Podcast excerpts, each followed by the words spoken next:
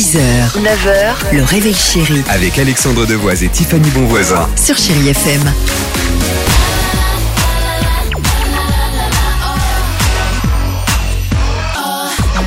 Rihanna sur Chérie FM. Becky G est là au cœur de 30 minutes de musique sans pub, c'est important de le dire.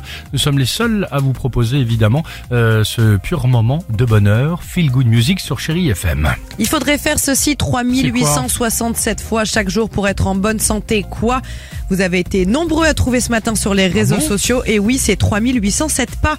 Et non pas 10 000 comme on l'entend depuis des années. Non, c'est vrai. Je croyais que c'était 10 000 pas par Bah jour. oui, moi. bien sûr, parce que ça fait des années et des années qu'on nous le rabâche. Il y a même des applications qui sont faites sur Oui. nos téléphones pour nous Oui. dire avez-vous marché vos 10 000 pas Le- par jour Vous savez pourquoi? Le podomètre, Ouais. t'as raison de le dire. Tu sais sais. pourquoi Vous savez pourquoi on nous dit qu'il faut faire 10 000 pas Non. depuis des années? C'était une pub. C'était une idée marketing, marketing pardon, baskets? d'une pub de podomètre Ah, à la d'accord. base. Et c'est pour Ouais, ça qu'on pense qu'il faut faire euh, 10 000 pas par jour, alors que non. Aujourd'hui, euh, il y a quand même l'European Society de cardiologie, qui serait donc la plus grande étude au monde qui a été faite par des spécialistes, des scientifiques, et qui nous disent pas besoin d'en faire 10 000 pour être en bonne santé.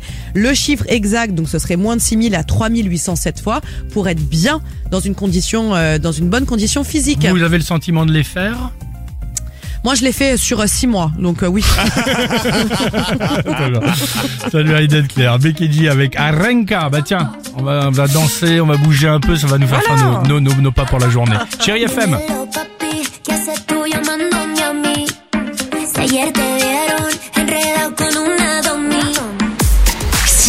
9h, le réveil chéri Avec Alexandre Devoise et Tiffany Bonvoisin. sur Chérie FM.